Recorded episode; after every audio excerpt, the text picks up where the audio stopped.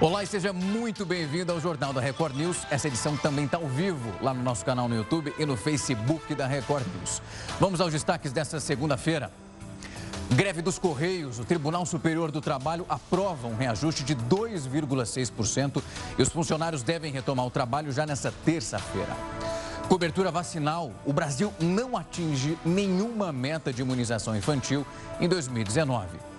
Coronavírus no Brasil. O país registrou nas últimas 24 horas 377 óbitos e 13.439 novos casos da doença. Um novo estudo aponta: a dengue pode fornecer imunidade contra a Covid-19.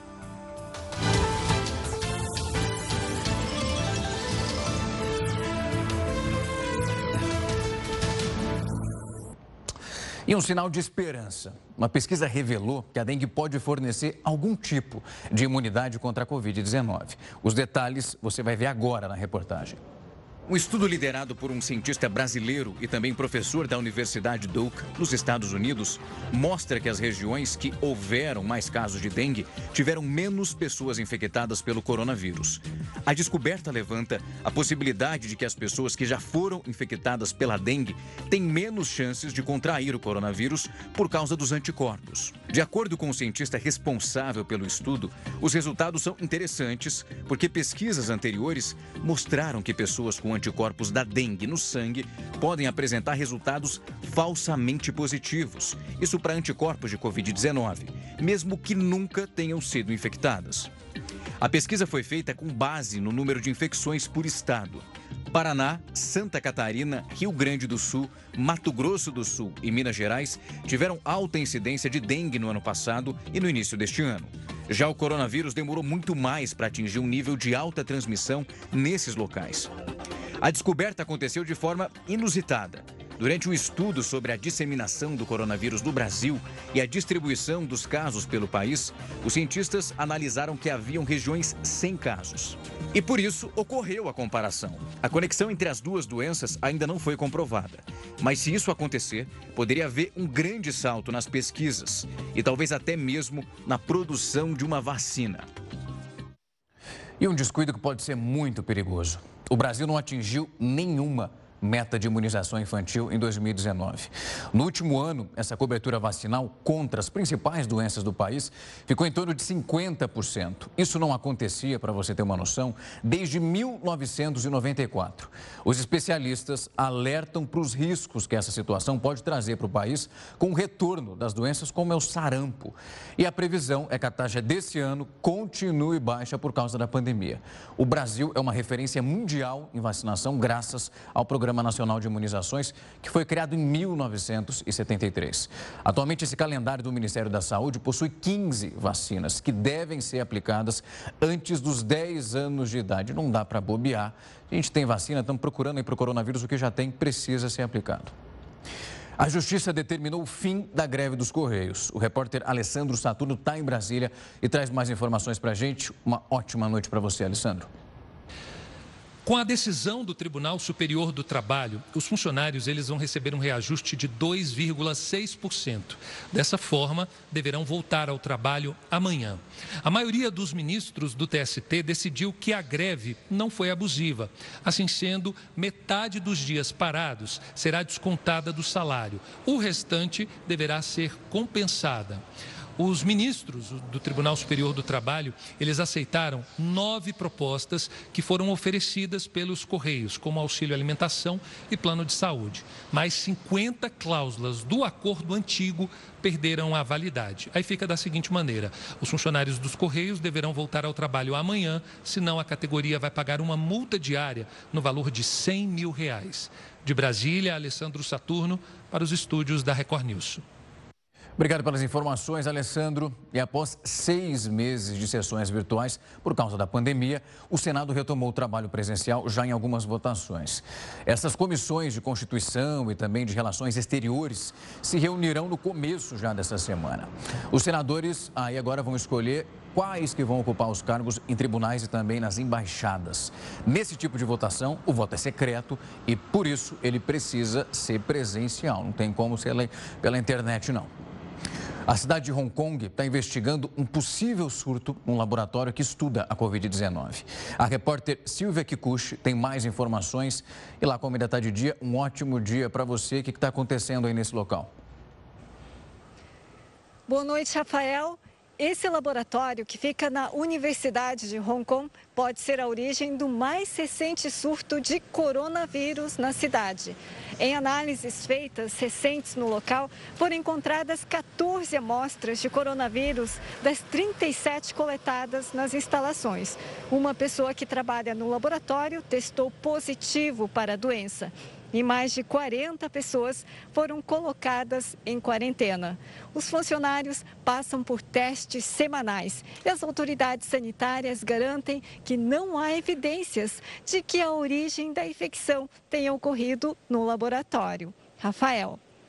Obrigado pelas informações. A investigação contra o possível esquema de corrupção do governador afastado, Wilson Witzel, encontrou indícios de que o governo do Rio de Janeiro cobrava 10% de valores repassados do Fundo Estadual de Saúde para sete municípios.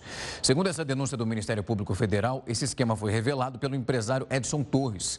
Isso num depoimento onde ele admitiu a participação das negociações. Numa rede social, o governador negou que estivesse envolvido nesse esquema de corrupção e que tomou a decisão decisão de repassar a verba, porque sem isso, a pandemia do coronavírus no Rio teria sido muito pior do que aquilo que a gente já viu. O número de doações de medula óssea caiu 30%, isso entre janeiro e julho desse ano. Para reverter esse quadro, no mês de setembro, estão sendo realizadas campanhas de conscientização sobre a importância de salvar vidas num momento como esse. Há 10 meses, a vida de Priscila mudou completamente. Em novembro de 2019, ela fez um transplante de medula óssea. A paciente nunca vai esquecer do dia que recebeu a notícia. É uma mistura de sentimentos. A gente fica extremamente feliz porque a sua vida está dependendo disso, mas ao mesmo tempo a gente sabe que aquele doador é, passa por uma série de processos, né? De exames, uma confirmação. Então, ao mesmo tempo que a gente fica muito feliz, a apreensão, o medo. Na época, ela chegou a ficar mais de um mês longe do filho. Hoje consegue fazer atividades normais do dia a dia, como levar o pequeno Pedro na pracinha. Hoje eu já consigo ter uma vida, digamos que normal. Guilherme é cadastrado há 11 anos no Redome, registro de doadores de medula óssea no Brasil. A decisão veio a partir de um caso de leucemia na família. Na época, ele mais quatro pessoas foram até o Instituto Nacional do Câncer, o INCA, que fica no Rio de Janeiro, para fazer o cadastro. Em 2017, veio a notícia de que ele tinha compatibilidade com um paciente. Na hora eu fiquei, de fato, surpreso, porque é uma coisa que você não espera. Né? Foram seis anos depois, eu recebi uma ligação assim do nada. Então, o importante é manter os dados sempre em dia, né? Se você mudar de telefone, endereço, pelo próprio site do Redome para manter ali ativo. E foi o que aconteceu. Eu não tinha mudado nenhum contato meu e eles entraram em contato comigo. Eu fiquei meio surpreso na hora e me perguntaram se eu queria dar continuidade ao processo de doação. E eu falei que sim, que, que se eu havia feito o meu cadastro, porque realmente eu queria. E fui em frente. O dentista hum. realizou todo o procedimento em São Paulo e recebeu assistência de forma gratuita. Eles enviaram passagem é, aérea, é, enfim, o voucher do hotel que eu fiquei, um, um dinheiro também para que eu me locomovesse, alimentação, esse tipo de coisa. Então, assim, você não tem nenhum tipo de despesa física, porque imagina do nada você ter que ir para São Paulo, né? Enfim, então não tive esse problema. Guilherme faz parte de um grupo de mais de 5 milhões e 200 mil doadores que estão cadastrados no sistema. Só este ano, quase 136 mil e 800 novos doadores entraram para o Redome. Atualmente, existem 850 pacientes que estão na fila de espera para realizar um transplante de medula com a doação de não aparentados, aquela em que o doador não tem nenhum grau de parentesco com o receptador. Segundo o Ministério da Saúde, as doações e transplantes de medula óssea não foram interrompidos por causa da pandemia da Covid-19. Eles estão sendo realizados seguindo as restrições da Anvisa, que é a Agência Nacional de Vigilância Sanitária. Mas houve uma redução no número de transplantes, por exemplo, de 36% se comparar os seis primeiros meses de 2019 com o mesmo período de 2020. Segundo os especialistas, algumas complicações de saúde não são impeditivas para a doação. Cada caso é analisado individualmente. De acordo com o Ministério da Saúde, os critérios de prioridade na lista são definidos de acordo com a compatibilidade, gravidade, idade, tempo de espera e a disponibilidade de doadores e de leitos. Para receber a doação, é preciso fazer a inscrição e entrar na fila do registro de receptadores de medula óssea do INCA, com autorização do médico avalizado pelo Ministério da Saúde. E a polêmica da volta às aulas ainda continua. O Colégio Militar de Belo Horizonte voltou nesta segunda-feira com as aulas presenciais. Essas aulas vão ser em dias alternados, com 15 alunos por classe. Os estudantes têm que usar máscara, sempre evitar o compartilhamento dos objetos e cada um tem que levar sua própria garrafinha de água. Essa retomada do colégio contraria uma decisão judicial que entendeu como um risco à saúde pública esse retorno presencial justamente nesse momento. O colégio afirma que está cumprindo todos os protocolos sanitários e orientou os estudantes e também profissionais do grupo de risco a realizar as atividades todas em casa. Já o Tribunal Regional Eleitoral do Rio de Janeiro adiou para quinta-feira a votação de um pedido para tornar o prefeito do Rio, Marcelo Crivella, inelegível. Essa decisão foi tomada depois que um dos desembargadores pediu vistas nesse processo. A ação foi movida já pelo Ministério Público Eleitoral por um partido de oposição que eles acabam questionando a realização de um evento com funcionários da empresa de limpeza urbana da cidade. Um outro pedido que é bem semelhante acabou já sendo negado em nota, o prefeito Marcelo Crivella disse que esse julgamento ainda não terminou e que, conforme for a decisão no prazo legal, a defesa dele vai entrar com recurso. O prefeito ainda pode participar da eleição de novembro, independentemente aí dessa decisão do TRE. O Enem é um passo importantíssimo para dar um início na vida acadêmica em busca da formação profissional, todo mundo sabe disso. As provas estão se aproximando e os estudantes correm aí para colocar essas matérias em dia principalmente a matemática, que é para quebrar a cabeça. Carolina quer cursar direito. Para passar no vestibular e ingressar numa boa universidade, sabe que vai precisar ir bem em matemática, disciplina em que sempre teve dificuldade. Minha relação com a matemática ela é complicada desde cedo. Mas atualmente, né, prestando vestibular, é necessário se empenhar bastante, são 45 questões, então por isso que eu acho que é fundamental aprender a matemática, principalmente a base. O Enem é um importante passo para dar início à vida acadêmica em busca de formação profissional. Através dessa prova, é possível concorrer a vários vestibulares. A matemática é uma das disciplinas mais temidas pelos estudantes. É preciso se preparar. Com as aulas suspensas devido à pandemia do coronavírus, em casa, além dos livros, a estudante recorre a videoaulas que auxiliam a aprendizagem. De acordo com o Sistema de Avaliação da Educação Básica de 2019, os estudantes brasileiros melhoraram o desempenho em matemática. Este professor diz que a disciplina pode ser um grande empecilho na vida dos alunos. A matemática tem sua importância e no ensino básico, ele está tendo, assim, apresentando muitas dificuldades para os alunos, Tá? E isso também se reflete no Enem. Pensando em ajudar os que têm dificuldade na matéria, ele criou o projeto Matemática ao Alcance de Todos, com o objetivo de auxiliar os estudantes. As aulas vão acontecer de forma remota. Para alunos de graduação, elas acontecerão através da Universidade Estadual do Norte Fluminense, a UENF. O Exame Nacional do Ensino Médio, Enem, acontece em janeiro de 2021. Até lá, uma lição valiosa será aprender a controlar a ansiedade. Eu estou bastante ansiosa, eu acho que todos que vão fazer a prova estão, né? Mas é, fazendo resolução de questões antigas, de simulados, tudo isso ajuda bastante. Eu acho que é uma prova de resistência. Então, quanto mais a gente treina, melhor. De muita resistência nessa pandemia, não vai ser fácil essa volta a encarar o Enem. A Espanha impôs restrições a mais de 850 mil pessoas para conter os casos de coronavírus, que já matou mais de 30 mil pessoas no país.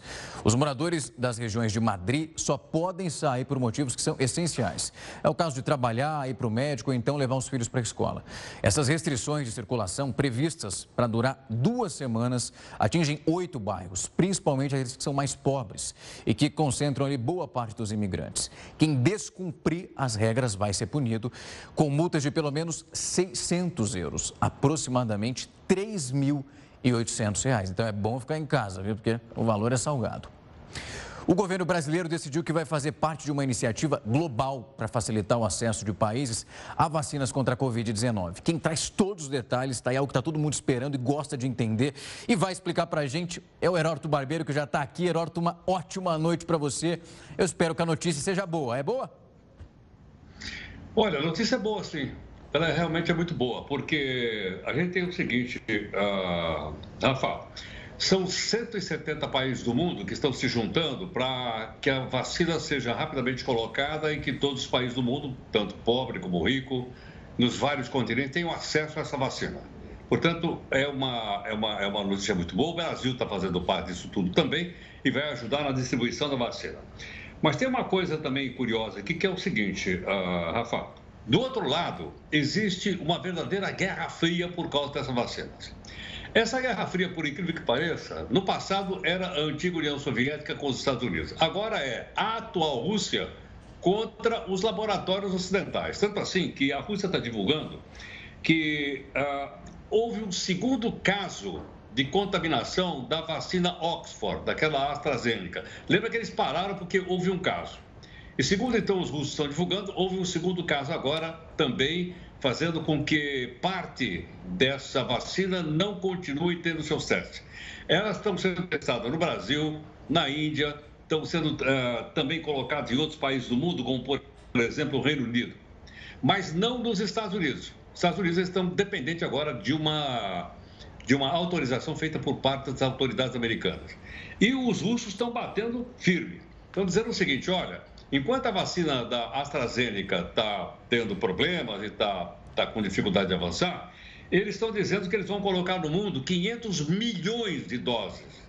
500 milhões de doses da vacina russa no ano de 2021.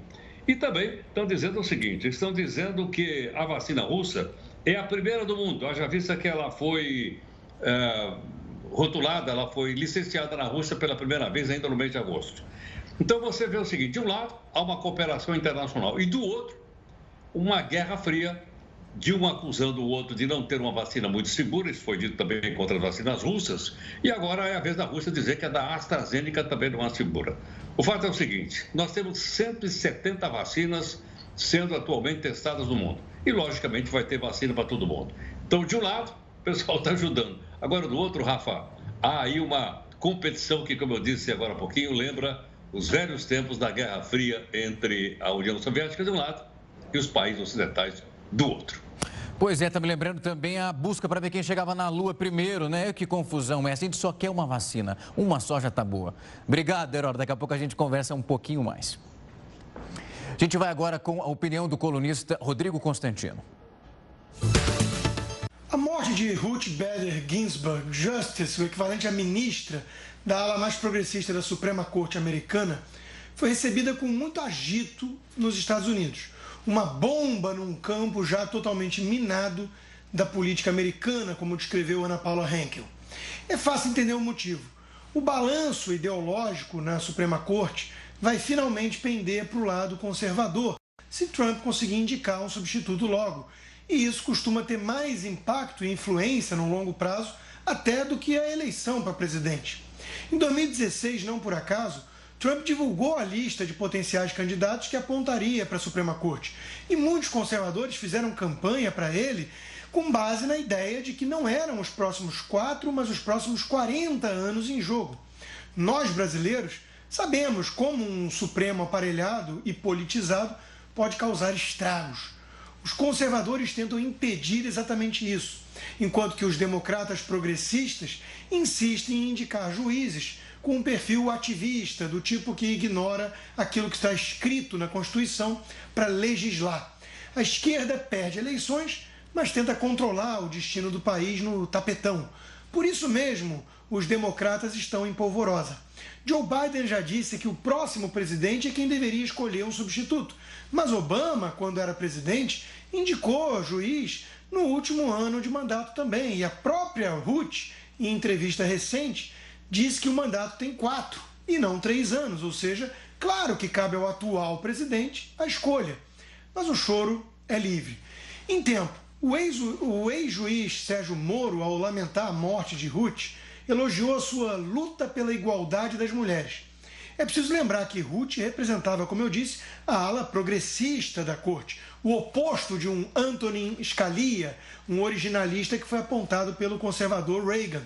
Elogiar a visão política dela, portanto, é se colocar à esquerda. Barroso tem visão similar e por isso mesmo é um dos mais ativistas no nosso Supremo. Sobre a perda de Ruth, ele comentou: ela marcou época como advogada e juíza, a história é um processo social coletivo, mas há pessoas que fazem toda a diferença. Sem dúvida que há, mas a diferença pode ser para pior também. Daí a importância de sólidas instituições para impedir o arbítrio voluntarista de certos indivíduos que se consideram ungidos e desejam empurrar a história e promover a justiça racial ou coisas do tipo. Como faz falta um juiz que aceite a missão mais humilde, porém fundamental, de fazer valer a lei. Um dos sintomas da Covid-19 é a perda de olfato. Esse problema, ele aí pode levar um tempo para que as pessoas voltem à sua normalidade. Elas vão parando de sentir o cheiro, não sentem absolutamente nada. Mas tem um treinamento que pode ajudar. Eu vou conversar agora com a Fernanda Wiltgen, que é otorrino-laringologista da Beneficência Portuguesa aqui de São Paulo. Doutora, obrigado pelo tempo e a disponibilidade. Uma ótima noite. Eu passei por isso, tive a Covid-19 e perdi o olfato e perdi o paladar. E confesso que demorou para voltar. Todo mundo passa por esse processo na hora de voltar, essa demora. Corre o risco de não voltar mais? Boa noite, primeiramente. Muito obrigado pelo convite. E, na verdade, assim, o que mostram os estudos hoje é que 95%, até um trabalho que foi feito aqui no Brasil, 95% dos pacientes vão recuperar o olfato depois de aproximadamente uns, uns dois meses.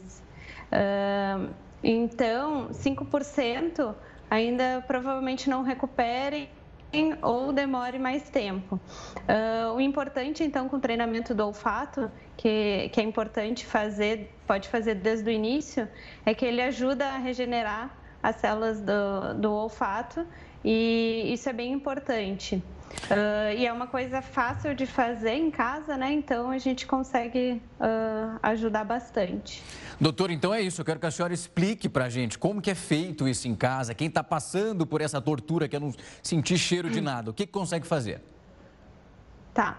Uh, o Will Hummel, que é o maior pesquisador que em 2009, que na verdade a gente já estuda o olfato por conta das outras infecções virais que, que, que podem causar também perda de olfato. Uh, então, o Hummel ele fez um, um quatro fragrâncias para manipular. Uh, que seria a rosa, o limão, cravo e eucalipto, mas por conta da dificuldade, às vezes, de, de ter esses, essas essências, uh, um colega nosso brasileiro ele adaptou a um tipo de uh, produtos que tem aqui para a gente conseguir fazer em casa. Então seriam sete produtos: seria o café, o cravo, o mel, o vinagre uh, vinho tinto, a pasta de dente de menta, essência de baunilha e o suco de tangerina concentrado. E a partir daí, pegar cada produto desse, uh, cheirar ele por 10 segundos cada produto, com intervalo entre eles de 15 segundos, uh, duas vezes ao dia. O treinamento é importante que ele não é uh, somente uma semana, ele demora. Então a gente tem que fazer no mínimo três meses de, de, de treinamento do olfato para conseguir ter alguma resposta. Doutora, existe a possibilidade de você fazer tudo isso, essa sequência aí de sente, não sente cheiro, nesse período que a senhora indicou, e ainda assim demorar para voltar e aí tem que procurar um médico? Sim, o importante é o que a gente recomenda é sempre que persistir mais um tempo, porque existem medicações que a gente pode usar tanto medicação anti-inflamatória quanto antioxidante. Então, a recomendação é fazer o treinamento isso não prejudica ninguém. E se persistir com sintomas de perda de olfato, aí procurar um otorrino para fazer uso de medicações que podem ajudar também. Doutora, anotei tudo, já passei por esse processo, mas espero que na família ninguém precise, mas se alguém precisar, pelo menos já consigo exibir a entrevista e ajudar o pessoal aos pouquinhos em casa a voltar à normalidade, porque é um processo muito difícil, angustiante ao mesmo tempo, mas a gente torce para que menos pessoas passem durante esse tempo todo. Obrigado pelo tempo e a disponibilidade. E você sabe para que, que serve um guia alimentar? Você vai ver daqui a pouco exatamente como deve ser feito um, como deve ser usado logo depois do intervalo. Não sai daí.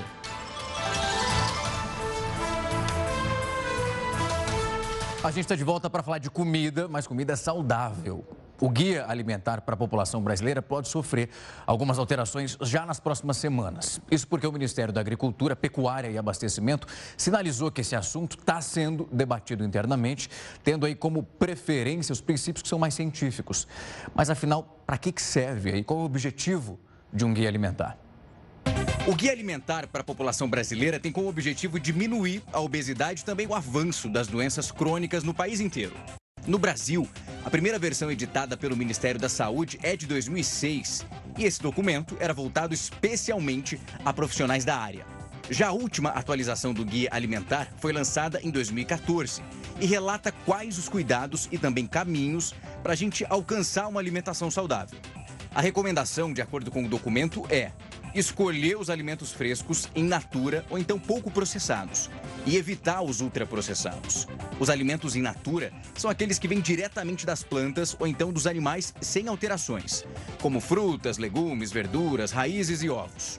Também podem entrar nesse grupo os chamados alimentos minimamente processados: leite e carne resfriados, farinhas, macarrão e frutas desidratadas. Essa deve ser a base da alimentação. Os alimentos processados devem ser consumidos em pequenas quantidades. Nesse grupo estão pães, queijos e todo tipo de conserva. Já os ultraprocessados, como refrigerantes, biscoitos recheados, salgadinhos, macarrão instantâneo e carnes processadas, como salsichas e hambúrgueres, devem ser evitados. O documento é uma referência para diversos países, como Canadá, França e Uruguai, no sentido de promoção de saúde por meio da alimentação saudável. É, o duro é resistir. Com essas eleições municipais que estão chegando, tem muitos parlamentares que decidiram deixar o cargo atual para concorrer em outros postos. Tem deputado senador que agora está querendo ser prefeito. Quem vai explicar essa história para a gente é o HB. É uma ganância política isso, Heródoto? Querendo ser tudo? Exatamente. Aliás, é, é uma coisa interessante, é, Rafael, o fato da gente ter eleição a cada dois anos no Brasil. Mas não é estranho, não. Esse modelo nós copiamos do modelo americano. Lá nos Estados Unidos também tem eleição a cada dois anos. Mas a diferença é o seguinte: aqui, nós, quando fazemos eleição, como vamos fazer agora esse ano, nós vamos eleger os dirigentes municipais, prefeito e vereador. Daqui dois anos, a gente escolhe presidente, governador, senador, deputado federal e estadual. Lá nos Estados Unidos é diferente. A cada dois anos, eles trocam uma parte da Câmara dos Deputados, que lá é chamada de Câmara dos Representantes, e uma parte do Senado. Então, um pouco diferente da gente uh, aqui. O fato é o seguinte: quando o cidadão é eleito aqui, é eleito por um mandato de quatro anos. E até o momento, os partidos políticos praticamente já fecharam uh, as suas afiliações e praticamente já estão com o quadro completo. É verdade que a gente não sabe ainda. Porque nós estamos exatamente, Rafa, nós estamos exatamente a menos de dois meses da eleição. E agora os partidos vão ter 45 dias para fazer campanha eleitoral para conquistar o voto do eleitor e o eleitor, logicamente, escolheu o melhor candidato a, prefeito, o melhor candidato a vereador. Agora, detalhe também, lembrando o seguinte: tem cidades brasileiras tem 15 candidatos a prefeito, tem outra que tem 14 candidatos a prefeito, tem outra que tem 10 candidatos a prefeito. Então, a nossa responsabilidade vai ser muito maior. Porque nós vamos ter que escolher não entre três ou quatro, mas vamos escolher entre 10, 12, até 15 candidatos a prefeito. Candidatos a vereador também nós vamos ter uma enxurrada enorme. Então, nos parece o seguinte: nós temos que preparar, porque, logicamente, a democracia também é feita de eleição, mas para que a gente possa fazer perguntas adequadas ao candidato a prefeito e o candidato a vereador. Eu vou até sugerir uma, tem outra, mas vou sugerir uma. A pergunta seria o seguinte: escuta, o senhor é candidato, senhor? Mas o senhor vai ficar quatro anos ou o senhor vai desistir da metade do mandato? Como assim? É lógico, ele pode ser eleito agora, prefeito ou vereador. Daqui dois anos tem eleição para deputado. O que, que ele faz? Ele sai da prefeitura ou ele sai da Câmara Municipal e vai tentar ser deputado estadual, federal ou até mesmo senador da República. Então a gente precisa ficar bem de olho nisso, fazer esse tipo de pergunta, porque veja o seguinte: nós temos vários deputados federais, vários deputados estaduais e até dois senadores que são candidatos a prefeito. Agora, se eles estão largando o Congresso Nacional para ser candidato a prefeito, eles já não estão cumprindo aquela, aquele compromisso de ficar quatro anos no poder. Então parece o seguinte, parece que a coisa funciona na base assim da, como é que nós vamos dizer, da escada. Tem eleição, estou lá para ver se eu consigo colocar o meu nome para que na outra eleição eu possa ser reeleito e assim sucessivamente. Então está na mão do eleitorado de maneira geral ficar bastante atento a isso e fazer, entre outras, essa pergunta, né? O senhor vai cumprir o mandato até o final ou isso aqui é apenas uma escada para outros voos políticos? Como é um processo eleitoral democrático, o país é um país democrático, temos que ficar de olho dele. Detalhe, viu, Rafa? Detalhe. Além da gente perguntar se o cidadão vai ficar quatro anos lá, a gente precisa pegar o endereço dele. Porque senão a gente não consegue falar com ele. Você tem uma ideia? Lá na Câmara dos Deputados, numa gaveta, naquela gaveta famosa, tem três projetos que estão parados. A segunda instância está parada lá, está parado o voto distrital lá também, e outras coisas importantes. Como a gente não tem acesso, ela fica guardadinha lá. Então não esqueça de pegar o endereço, o zap zap, o e-mail do cidadão para que a gente possa cobrar. Senão, a gente vai estar tá passando um cheque em branco para o cidadão voltar daqui a quatro anos e pedir novamente o nosso voto. Vamos ficar atento a isso. Muito atento. É ligar, manda zap, tem que cobrar. Está eleito lá com seu voto, tem que mostrar serviço. Até daqui a pouco, Heródoto. Até já. Nessa segunda-feira, o governo de Botsuana informou a causa da morte de centenas de elefantes. Os 330 elefantes morreram envenenados por toxinas que foram produzidas por uma cianobactéria e acabou se desenvolvendo nas águas daquela região. Os cientistas ainda não sabem explicar por que só os elefantes morreram. Essas imagens dos animais mortos viralizaram em junho e acabaram chocando o mundo inteiro. É um número extremamente alto e, claro, um animal desse tamanho aparecendo uma cena tão triste quanto essa é para chocar, mas também tão chocante quanto saber que o próprio lago, o próprio rio produziu essa toxina. E amanhã é comemorado o Dia Mundial Sem Carro. E a data nos traz também algumas reflexões que são importantes, principalmente em relação ao uso excessivo de transportes que estão poluindo cada vez mais o meio ambiente. Para falar sobre esse assunto, eu vou conversar agora com a Luísa Feio Guimarães Peixoto, que é especialista em mobilidade da Kiko Startup e também mobilidade urbana, que vai trazer as informações para a gente e falar um pouco mais dessa data. Obrigado pelo tempo e a disponibilidade. E a gente vem nessa luta, né, de tentar colocar outros meios de transporte na nossa sociedade, bicicleta. Teve até patinete, que agora deu uma sumida. É possível entrar nessa onda sem retroceder? Primeiramente, boa noite, Rafael, que estão aqui no programa. É um prazer estar aqui falar com vocês sobre mobilidade. Uh, claro, é muito importante a gente é, entrar nessa nova era da mobilidade mais digital, mais tecnológica, porque é ela que vai permitir também que a gente uh, deixe de usar mais o carro, né, de forma excessiva, assim como você mesmo colocou, né? O carro não é o problema, né? O problema é o modo como a gente usa ele, né? E, e, e, assim, hoje em dia a gente já tem não só os meios tradicionais, né, a bicicleta, o transporte coletivo, que são meios uh, muito bons para as cidades, né, porque trazem as pessoas para a rua, as pessoas praticam exercícios, uh, mas também temos os, essas mobilidade compartilhada, essa mobilidade digital que está surgindo aí para tornar as cidades mais cheias de vida. Luísa, eu estava vendo algo que me chamou a atenção. Em relação agora na pandemia, as pessoas começaram a usar mais o carro, porque elas estão com medo de usar o transporte público por medo dessa infecção. Mas parece que no carro as pessoas ficam mais desatentas e esse risco aumenta mais no veículo dela do que no transporte público. Sim, isso, isso é real. E além disso, um outro fato que a gente tem que colocar também é a poluição que é emitida pelo, pelos carros, né? Que acaba piorando, assim, é, é, é, aumentando os níveis de doenças respiratórias na, na sociedade, né? E por consequência, né, quem tem mais doenças respiratórias está mais suscetível, né, a, a, ao corona, né? Então, assim, um, o carro, o uso massivo do carro, né, como já está acontecendo em alguns lugares da China, por medo, ele não deve ser incentivado, né? O, o, uso do transporte coletivo, o comportamento que as pessoas têm no transporte coletivo, como você bem colocou, é um uso bastante atento, né? As pessoas não costumam falar bastante, usam máscaras. Então, uh, últimas pesquisas feitas fora do Brasil e no Brasil têm demonstrado que não existe uma relação muito direta com o uso do transporte coletivo e a, a questão do coronavírus, né? E, e, e, aí, ressaltando, né, que usar o carro realmente não vai ser a solução para a gente diminuir os índices da doença, né? Ele só, é algo que pode até agravar a gravidade é, dessa doença nessa nossa sociedade. Luiz, para diminuir essa poluição toda, esse problema que já vem de anos e anos, a gente passou por uma indústria ali de produção de carros extremamente potente, as pessoas estavam comprando mais. Cheguei a ver recentemente também, acho que um prazo de dois anos para cá, que os carros estavam ficando mais tempo nas garagens, as pessoas começaram a usar a bicicleta, essa forma de transporte que é muito mais segura e mais saudável. A gente possivelmente consegue voltar nisso após a pandemia? Você acredita? Como que você vê esse cenário? É, eu acredito sim que é possível, né? Eu acho que vai depender também muito do, dos incentivos das públicas, né? Que a cidade é, vai tá, tá aí para oferecer. Uh, as cidades na Europa, por exemplo, aproveitaram esse momento, as ruas vazias, para poder construir ciclovias, né?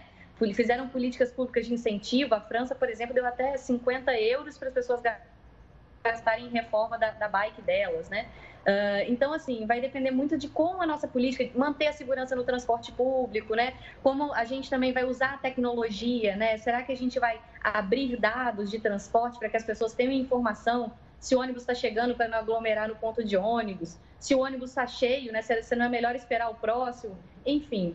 É, eu acho que até tecnologia ela está aí, a, a, o investimento em infraestrutura está aí, e a gente precisa ter um, um equilíbrio aí de, de, investimento público, investimento também privado, né, das, das startups que são super inovadoras, para a gente poder criar todo um ecossistema favorável a, a, a essa mobilidade mais sustentável e segura também, né? Construir uma mobilidade sustentável, uh, mas com esse com esse aspecto da segurança também levando bastante em consideração. Sem dúvida. Luísa, foi ótimo bater esse papo com você. Obrigado pelo tempo e a disponibilidade. E vamos comemorar, essa, pelo menos aí essa semana. Vamos tentar deixar o carro na garagem e aproveitar mais o ar puro, que a gente está tendo um pouquinho agora com essa redução.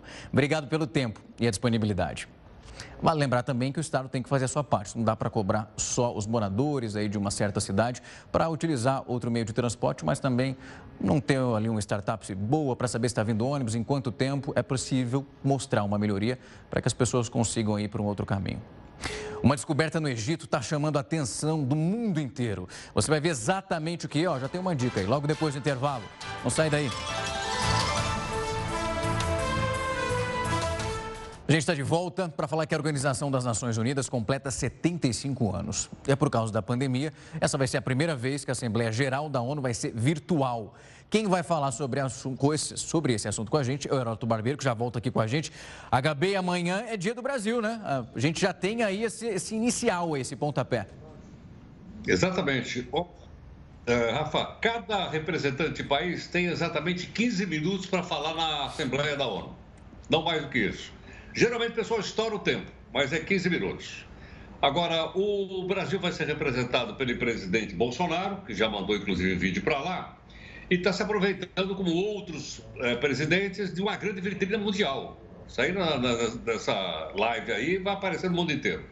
Os temas que serão tratados, pandemia, agronegócio e meio ambiente, serão os temas levantados amanhã pelo presidente Bolsonaro. Mas tem uma coisa curiosa aqui que é o seguinte: uh, Rafa, que é o seguinte: nem sempre, nem sempre foi o presidente da República que representava o Brasil na ONU.